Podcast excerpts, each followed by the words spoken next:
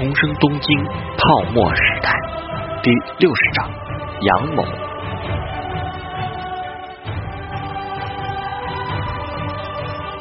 他已经知道了想要对陶志明不利的是谁。现在陶志明居然向最善恒产建议，在未来的庞大计划中邀请友和商事一起合作，是刚才说的大卖场和各种零售品牌店的商业体运营部分吗？但一定没有这么简单。直觉告诉他，陶之命在给大公好事挖坑。看着木下秀峰感兴趣的表情，陶之命微笑着。大公好时是会选择在没有自己的情况下，说服友和财团扩大投入进入不动产领域，趟出陶之命所说的这种模式吗？还是干脆选择在有陶之命的情况下，仅仅凭着他已有的贸易供应链底子，与现成的不动产大会社最上恒产合作呢？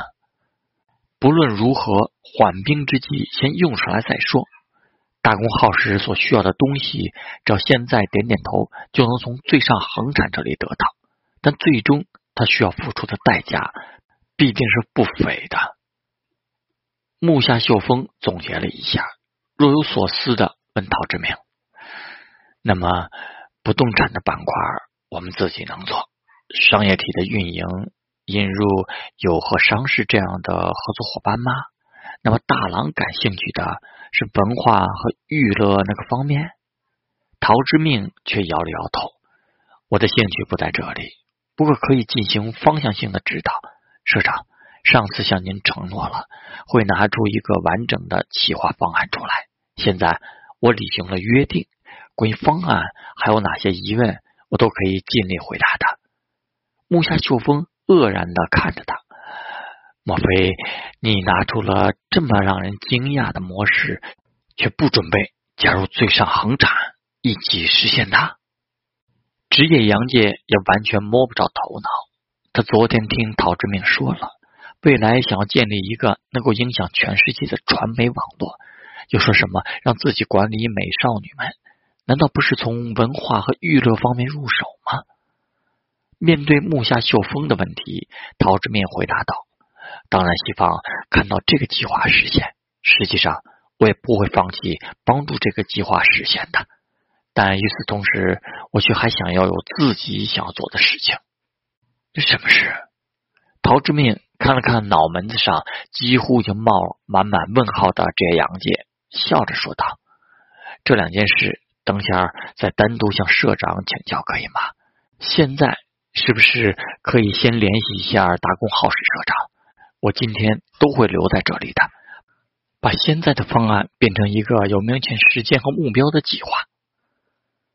大公耗时接到了来自最上恒产的社长木下秀峰的电话，表现可谓惊讶之极。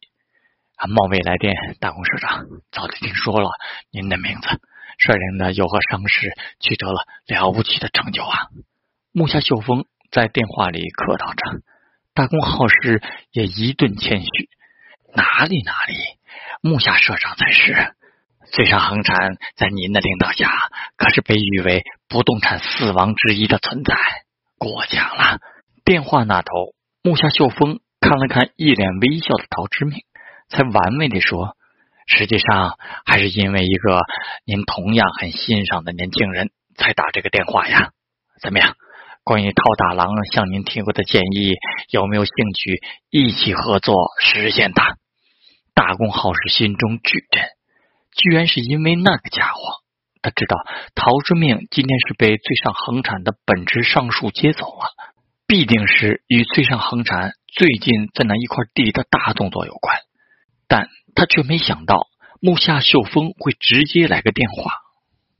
陶金对您也是一直赞不绝口啊。今天带来了一个了不起的计划方案，所蕴含的未来实在太过于广阔。仅仅凭我们最上恒产，想要很快速的实现它，也有点吃力呢。在这种情况下，建议我们两家一起合作。我们有不动产开发方面的雄厚实力，有和有各类商品完善的供应链，怎么样？大公社长有没有时间可以过来详细谈一谈？大公好时嘴上继续客套着一些话，同时在心里快速的思考着。陶大郎果然向最上恒产提供了关于那个建议更多的细节和解决办法吗？看木下秀峰都不说什么预约时间之类的话，邀请自己现在就过去，岂不是在看到方案全貌之后已经迫不及待了？大公好时心里很好奇的想知道。但木下秀峰的话也让他冷静了不少。确确实实，有和商事的优势仅仅只是在零售、贸易和供应链的板块，而当初陶大郎向他建议的也是与不动产公司合作，逐步建立属于自己的品牌。现在财团的会长和董事们却并没有太大的动力去真正进行不动产开发，而只是通过炒地皮和股市、汇市赚取利润。在这种情况下，自己究竟怎样才能扭转不断被抽走资金的局面，改变已经预见到的未来？现在陶军正在您那边吗？大公好时虽然明知道，却还是问了一句：“是啊。”电话里的木下秀峰满是笑意，他有些话没说呢，大概只能等我们能谈出一个可行的合作模式出来才会说完。电话里果然隐隐约约传来陶之命的声音。毕竟，如果无法寻找到有实力的合作伙伴，后面的提议就只是空中阁楼了。大公好时问陶之命在不在，其实是因为有一点心虚。毕竟他正在准备用特殊的手段得到自己想要的东西，但现在那家伙应该是没有理由发现蛛丝马迹的。大公耗时想了想。就立刻决定了。好的，我现在立刻出发过去。有这个机会直接听到更多的想法，为什么不去？得到了答复的木下秀峰放下了电话，恰好看到陶志明很高兴的眼神。全部都是你的计划吗？木下秀峰呵呵笑着，真是前所未闻。还从来没有什么年轻人拿着一种全新的好模式去参加各种会社的参观说明会，并且撮合他们一起参与到这种模式当中来。我有点明白为什么你说还有别的事情想做了，从一开始就没有想加入哪个会社吧？陶之命高兴是因为阳谋得逞，知道了大公好时要的是什么，就不愁他不会上钩。听到木下秀峰这么问，陶之命洒然一笑，被看穿了。确实如此，但其实我想做的是，未来也需要最上极乐厅这种模式能够成功啊，所以一定会尽力的。职业杨介已经全程懵逼了，大郎这家伙葫芦里卖的什么药？追上极乐厅这种项目的开发与传媒网络有什么关系？与管理美少女有什么关系？他恨不得现在就能逮着私下的时间向陶之命问个清楚。在大公好时来到之前，陶之命就一直只是继续和木下秀峰他们一起讨论最上极乐厅计划本身的细节，就如同他所说的。把这个计划变成具体可以执行的计划。